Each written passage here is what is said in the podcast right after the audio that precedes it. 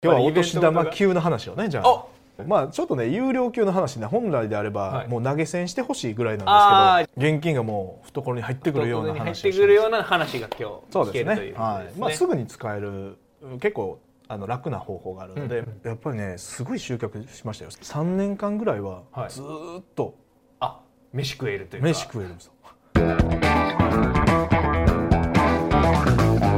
はい今日も始まりました。レスポンスチャンネル、マーケティングコスト社長の仕事だ、ということですね。今日はゲストに中谷さんをお迎えして放送していきたいと思います、中谷ですよろしくお願いしはい、ます、こちらこそよろしくお願いします。負けましておめでとうございます。あ明けましておめでとうございます。えー2021年年しかあん。まないですけどね。始まりました始まりました。無理やり。年末と全く同じ服着てますけど、大丈夫ですかお年玉は クリスマスプレゼントお年玉 年末と年始じゃあ今日はお年玉級の話をねじゃあ。おやりましょうよ。よっしハゃハードルを自分で上げるという。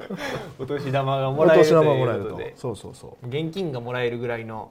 現金がもう懐に入ってくるような懐に入っててくるような話が今日聞けるというね。ことですね。はい。まあすぐに使える結構あの楽な方法があるので、うん。まあそれをちょっと今日話しようかななるほどなるほど、はじゃあこの2021年一発目ということで目ですから。中谷さん一発目ということで、うん。もうすぐに使っていただける。これ見た人はもううん。すぐ売り上げ上がると、い。ちょっと手間かかりますけどね。あでまあちょっと。ちょっと手間でかかります。けなるほどなるほど。そんな難しくないです。うんうんなるほどまあ、今日のテーマですね、えっ、と、まあ、実際にこれ見ていただいているお客さんもそうですし、まあ、去年のコロナがやっぱすごかったとそうですね。いうので、うん。まあ、今も多分続いているのかそうですね。どうなのかというところですが、まあ、コロナをきっかけにはやっぱりウェブ集客というか、うん。ネットでお客さんを集めようえーウェブで集客しようという方がまあ非常にこう増えてですね、でまあ、ホームページを変えたりとか、まあ、中谷さんもすごいお忙しくなっているというので結構ね引き合いは多いですね。今今もほぼ断断ってますね。あそうなんうですね、んうんうん。うんなかなかできませんみたいな。ちょっと何ヶ月か待ってくださいみたいなそんな感じですよね。あそうなんですね、うん。っていうので、まあ、ネット集客というか、まあ、ウェブの集客するときに、まあ、ホームページだとかあとランディングページっていう、まあ、販売するページがこうたくさんの方がこう作られていらっしゃると思うんですけど、中谷さん結構その仕事を受けられるときに、まあ、ホームページの制作もそうですしランディングページもこう受けられてきたと思うんですけど、大体どれぐらいこう今までこう作ってきたのか多分ねうん300は作ってると思うんですけどね。多分300本は作ってきたと。うん作ってないんかな。もしかしたらそう多く見積もりすぎてるかもしれないですけど。はいはい。まあでも200は絶対いってます、200は200はあんま変わんなくないですか？いやいかんないですよ。多分でもわかんないですけどね、結構作りましたね。うん。その中から、まあ、これ見ていただいている方も、うん。じゃあ作ったけどあんまりこう成果が出てないとか、はいはいはい。実際こうなんか作ってはみたものの、うんうん。お金はかかって、うん。そんななんか集客もあんま反応ないし、うんうん。もあんまり来ないなという方も、うん中には結構いらっしゃるんじゃないかなというので、まあ、その中谷さんが実際に今までこう作ってきた経験から、どういうふうにすると反応が上がったりとか、まあ、そこから売り上げが上がったりとあかするそういう話でしたか。ではない勘違い。いやいやいやわかんないですよ。わかんない。ああいいですよいいですよ。それでもいいですよ。ああ、はいはいはいじゃあそういうテーマというか、はいはいはいそういう形のなんかなるほどお話をいただければ全なというふう然大丈夫ですにお年玉なんで まあまずあの LP 作るってなって会社でなった時にやっぱり一番大事なことは、はい当たり前なんですけど、結構あの思考する時に抜けてるなと思うのが、はあの LP を作れるかどうかっていう思考が抜けてるなって思う時あるんですよ。LP を作れるかどうか、うん、例えば、こランディングページを作る要素としてはセールスライティングの要素が必要じゃないですか。です。で、えーまあ、デザインをうん。の要素が必要じゃないですか。はい。でプログラムとか問い合わせフォームとか、うん。そういうのを作れる要素っていう、まあ、最低でもこの3ついるんですよね。うん。でこの3つがいて例えば簡単に言えば自分でライティングできます。うん。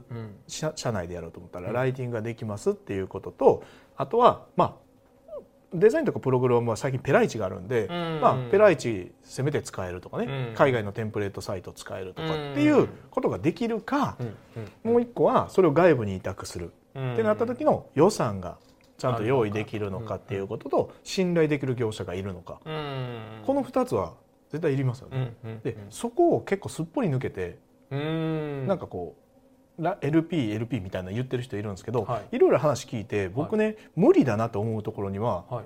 絶対言うんですよ。オンラインやめときませんっていう話、えー、あそうなんですね。はい。もうだってぐちゃぐちゃなっていくと思うそうその社長がとかスタッフが全然わからない領域で業者に丸投げしないといけなくなったりとかして何やってくれてるか分かれへんみたいなんであの毎月広告のレポートだけ届くみたいなんでまあ効果出てるんか出てんかよう分かれへんみたいな圧倒的に数字が出るんだったらそれいいと思うんですけどそういう状態に陥るぐらいだったらオフラインだけで勝負した方がいいんじゃないかなっていつも勧めてます。あそうなんですね。だからねあのこれはねちっちゃい企業に限るんですけど、うん、ちっちゃい企業の社長とかねむっちゃホッとした顔します。へえ、うん、あオンラインでせんでええんやみたいな。ははうんうん、まずあのオフラインだけで勝負してで僕、うん、オフラインがすごくいいなと思うのは、そのオフラインで訴求テストできるんですよね。でコストかかんないじゃないですか、チラシ打つにしても DM 打つにしてもホームページ作って広告打つったら100万200万の話になるじゃないですか。でもあのオフラインだったら10万20万の話でできるんで、うん、それだったら100万あるんだったら 10, 10万のコストで10回テストして一番いいやつをオンライン化していくっていう方が僕は順番としてすごいいいなと思うんですよね、だから、まあ、まずは作れるかどうかっていうのをねちゃんと考えた方がいいよっていう。まず最初にとりあえず作るじゃなくて、はいはいはい、まあ、これはまあ前提に話していきますけど、はい、まあ、あとはあの誰に向けて書くかっていう、誰に向けた LP を作るかっていう順番になってくると思うんですけど、意外とこれ結構抜けてて、はい、あのまあ会社のターゲットは決まってるとある程度ざっくりしたものは決まってるけども、はい、誰に向けて書きますかってなった時にポカンってなる人がいると。で今はその一つの商品とかサービスに対してあの求める側の、うん、あの欲求っていうのがね細分化してると思うんですね。昔と違って、はい、要するにあの私にぴったりなものを探してるっていう欲求がすごく増えてるような気がしてて、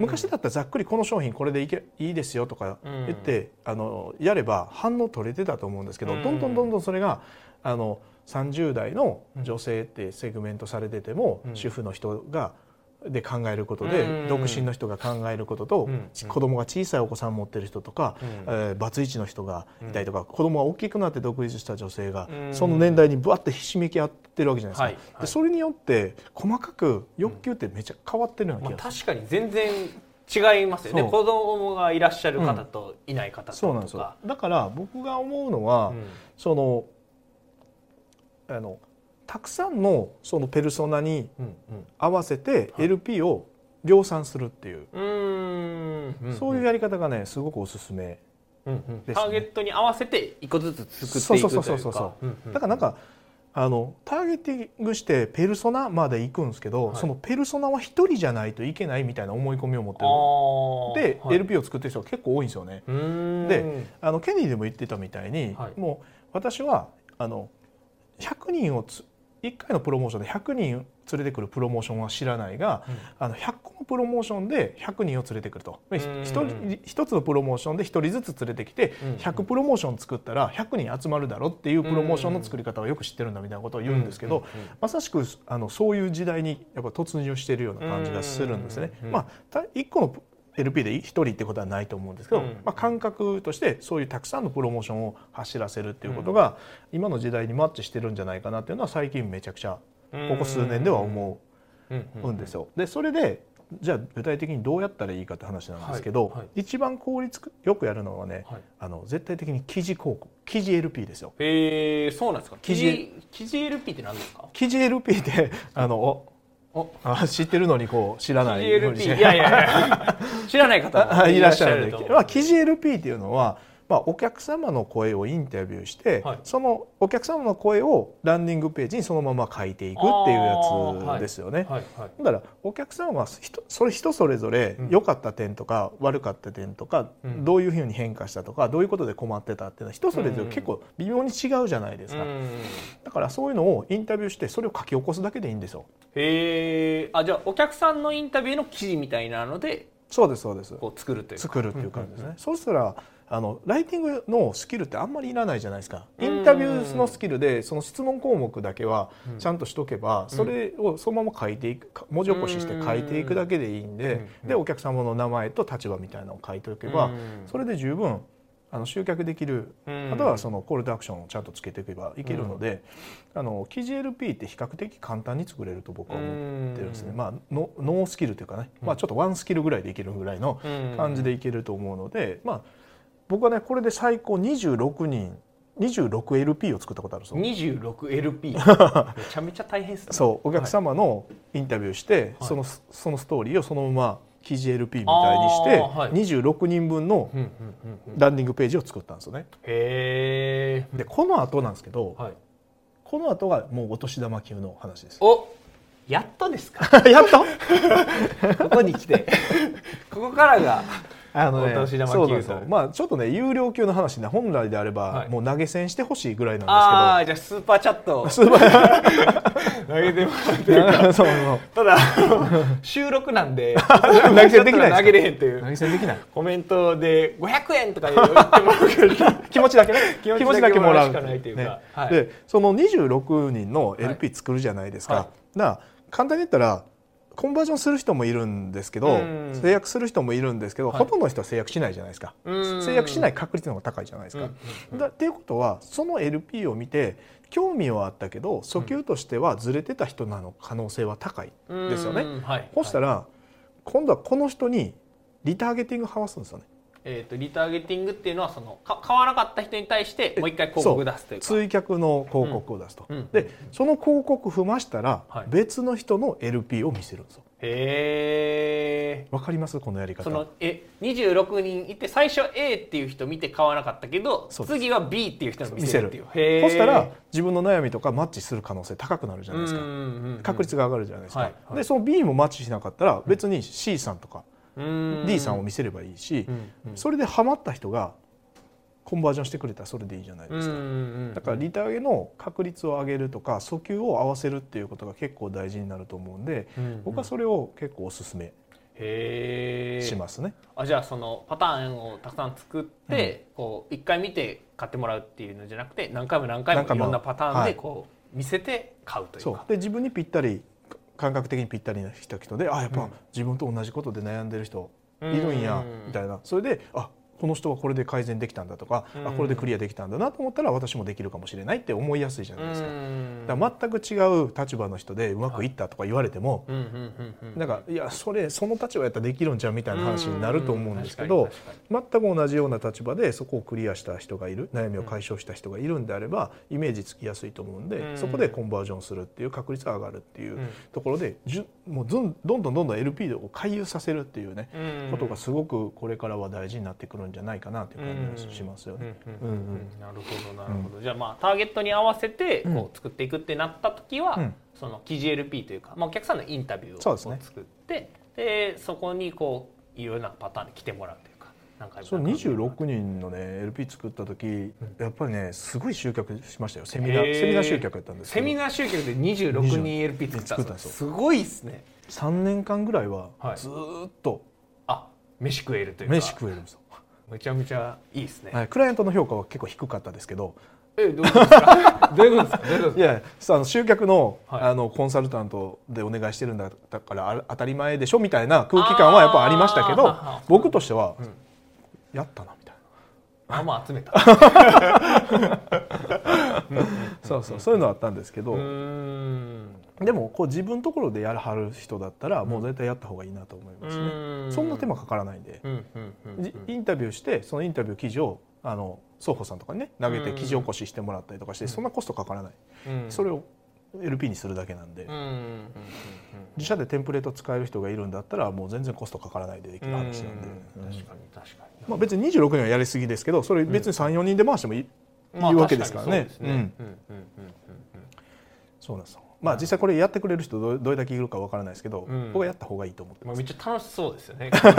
楽しそうなのと。結構こういろんなパターンが見れるのあでまた来たっていう感じじゃないうんですそうなんですよ。おっしゃる通り。本当そうそう、うん。新しいあの広告が走ってるような感覚になるので、のうん僕はやった方が面白いなとうん思いますね。うんなるほど。なるほど。ありがとうございます、じゃあ今日のテーマをこうまとめていただくと、はい、どん今日な感じになるんでしょうのまずは LP を作るときに本当に LP がちゃんと作れる体制になってるかっていうのが、うん。まあ、まず大事ですようん。ということが1点と。でその次には誰に向けてメッセージを発信するかっていうのがあると。でその欲求っていうのは今すごく細分化していってるので、うん。その細分化された欲求に合わせてセグメントに合わせて各記事広告 LP みたいなね、うん。記事 LP みたいなものをおまあ一つとは言わずね、うん。23個せめて作ってそれを回遊させるっていうことができれば、うん。あのリターゲティングとか使って何回も見てもらう違うパターンを見てもらうということができれば、うん。反応率は上がるんじゃないかなという思いますということですね。はなるほどありがとうございます、じゃあこれ見ていただいている方も、うん。